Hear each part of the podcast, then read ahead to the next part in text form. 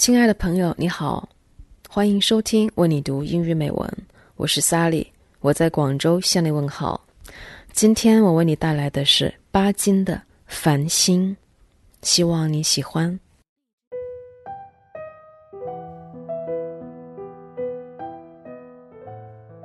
I love moonlit nights, and I'm also fond of star-strewn sky.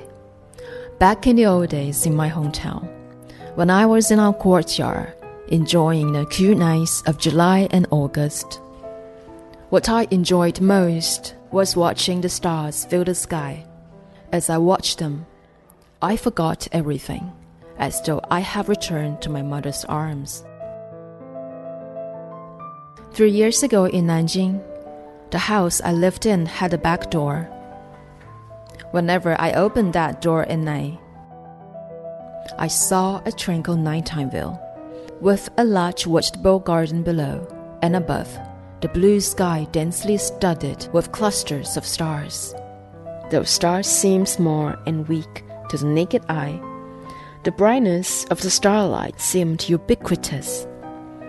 I had been reading about astronomy then, and knew about some of the stars, so they were like my friends and would often talk to me. Now I'm on a sea, because I gazed at the stars every night. I have come to know them well. Lying on my back on the deck and looking into the sky, I see myriad stars, half bright and half dim, hanging in a deep blue sky. The ship moves, and they do too. They look so close to me, as though they are falling. Gradually, my vision blurs. I seem to see innumerable fireflies dancing around me. Night at sea is mellow, tranquil, and dreamy, looking at many familiar stars. I seem to see them twinkling at me, and seem to hear them whispering. Now, I am completely lost in them. Nestled in their embrace, I smile and fall asleep. I feel like a child sleeping in my mother's arms.